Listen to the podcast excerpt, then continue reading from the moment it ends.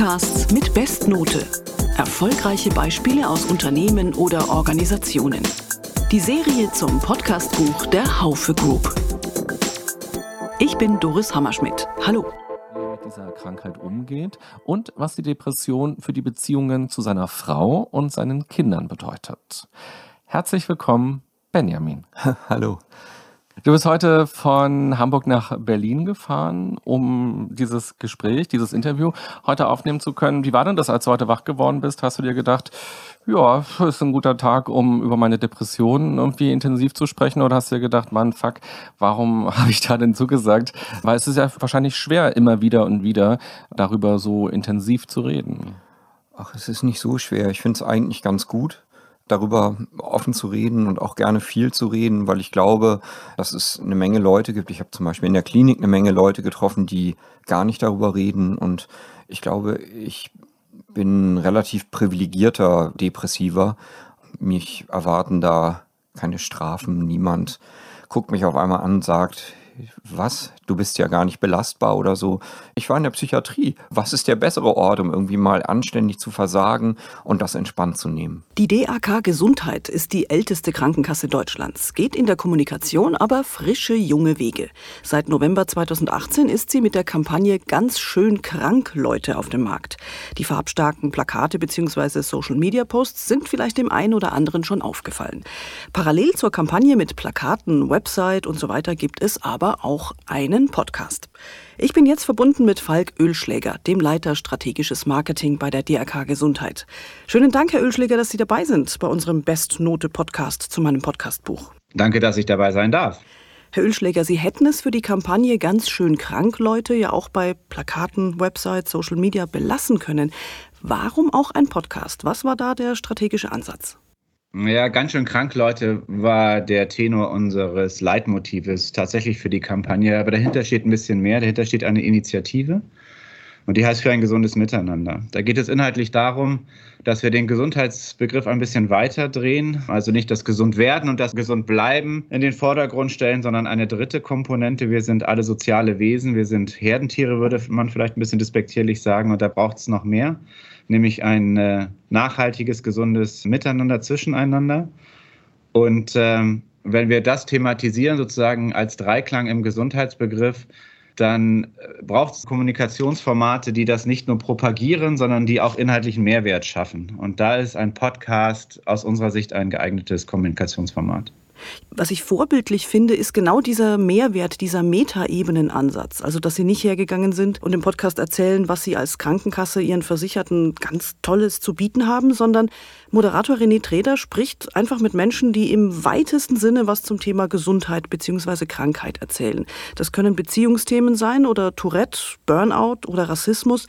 War das denn von Anfang an klar, dass es dieser ganz weit gefasste Ansatz sein sollte? Ja, wir sind eine gesetzliche Krankenversicherung. Das ist auch eine besondere Rolle. Ne? Da geht es auch um Sicherheit, da geht es um Solidarität, da geht es um Gemeinschaft, da geht es um Miteinander.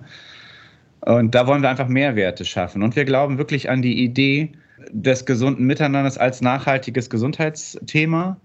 Wir glauben, dass wir dort als Gesellschaft Wege gehen müssen und dass wir dort auch als Krankenkasse eine Rolle spielen können und sollten. Und ähm, das ist der Inhalt des Podcasts. Ergänzend zu den ganz klassischen Kommunikationen. Natürlich machen wir auch klassische Werbung, wo wir über unsere Produkte sprechen, aber äh, wir möchten das gerne ergänzen. Das kann nicht alles sein und das wollen wir auch nicht. Wir möchten auch dort unsere Werte nochmal zum Ausdruck bringen und unsere Einstellung, die wir hier im Unternehmen haben. Wie bringen Sie die Podcast-Episoden denn an die Zielgruppe? Also was unternehmen Sie, um Reichweite zu bekommen? Gibt es einen Marketingplan? Natürlich haben wir einen Marketingplan. Also wir haben gewisse Taktungen, in denen die Podcasts produziert werden. Wir unterlegen die Podcasts natürlich auch mit Media, um sie zu spreaden. Wir machen Werbung für die Podcasts. Wir gehen Kooperationen ein mit Influencern oder mit anderen äh, Menschen, die Podcasts mit einer thematischen Passung haben. Wir versuchen natürlich die Öffentlichkeit aufmerksam zu machen auf dieses Format, sie davon zu begeistern, eine möglichst hohe Followerschaft zu generieren. Aber ein Unternehmenspodcast das ist nicht so ganz einfach. Wir sind dann in einem Umfeld, wo viele Privatpodcasts von engagierten Menschen sich finden. Und dort eine Followerschaft wirklich aufzubauen, ist, ist schwer. Das muss über die Inhalte gehen. Unsere Inhalte sind ein bisschen knifflig, die sind nicht trivial, die sind häufig auch ziemlich intellektuell. ähm, wie ich finde, mit ganz viel Mehrwert verbunden. Also wer da einmal reinschaut, wird das merken, dass man für sich da ganz viel rausziehen kann.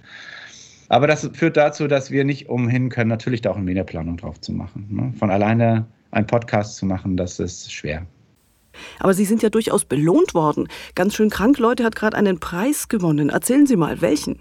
Darüber bin ich sehr glücklich. Der war auch ehrlich gesagt total unerwartet. Das, ähm, darüber freuen wir uns einfach. Das ist schlicht und ergreifend bescheidene äh, Freude in Demut. Ja, wir haben den Deutschen Mediapreis dafür bekommen. Ja, ja Gratulation. Wie gehen Sie eigentlich bei der Auswertung vor? Also welche Zahlen, Statistiken bekommen Sie und inwiefern gehen die dann in die weitere Planung des Podcasts mit ein? Natürlich haben wir alle KPIs, ne? gucken, ähm, wie weit die Reichweite war, wie die Interaktionsrate war, was es mit den Followern gemacht hat, wie die Community reagiert hat. Das sind alles Dinge, die wir uns natürlich anschauen. Aber wie gesagt, für uns ist das ein strategisches Momentum und es ist nicht unser alleiniger Kommunikationskanal, sondern dieser Kommunikationskanal hat eine bestimmte Aufgabe. Und für diese Aufgabe brauchen wir auch in Anbetracht der Komplexität Zeit. Und so, dass wir jetzt nicht jedem Hundertstel bei der Hörerschaft hinterher hecheln, sondern wir schauen eher, passt das strategisch, bringt der Inhalt Mehrwerte. Ähm, also ich habe eher qualitative als quantitative Erwartungen an den Podcast, weil er eine Rolle spielt. Podcasts quantitativ, so weit sind wir noch nicht. So weit ist der Kommunikationskanal auch nicht. Wie sieht es denn mit Feedback aus? Bekommen Sie viele Rückmeldungen von Ihren Hörern? Ja, auch, äh, auch dort Kommunikationskanal übergreifend. Also wir kriegen viel äh, über Social-Media-Kanäle Feedback zu unserem Podcast.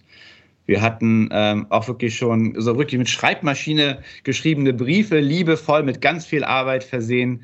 Das sind natürlich ähm, im Vergleich zu denen, die das hören, sind das kleinere ähm, Impulse aber die helfen uns schon, das einzuordnen. Und ehrlich gesagt, ich glaube, es gibt kaum so kritische Hörer, wie wir selber sind. Ne? Also wir hören uns jeden Podcast an im Vorwege.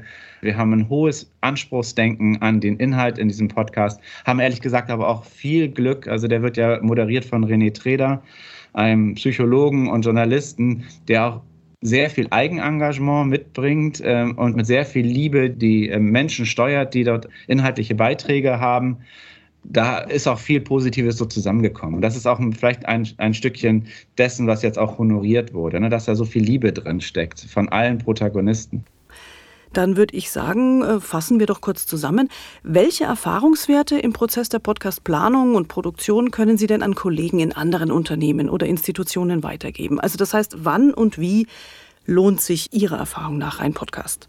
Also die Idee muss stimmen. Also alles hängt an der Strategie. Wenn der Podcast ähm, weit weg ist von der Marke, von den Markenwerten, wenn der Podcast keine Relevanz erzeugen kann ähm, und nicht fortlaufend eine Basis bildet, fortlaufend Geschichten zu erzählen, die aber alle wieder sozusagen in einem großen Ganzen münden, in der Grundidee, dann lasst es lieber sein. Dann lieber keinen Podcast machen. Ein Podcast sozusagen als einmaligen Kommunikationsweg das, das bringt nichts. Da baut man keine Followerschaft auf, das ist ein Strohfeuer. Dafür ist das ehrlich gesagt das Format auch zu teuer.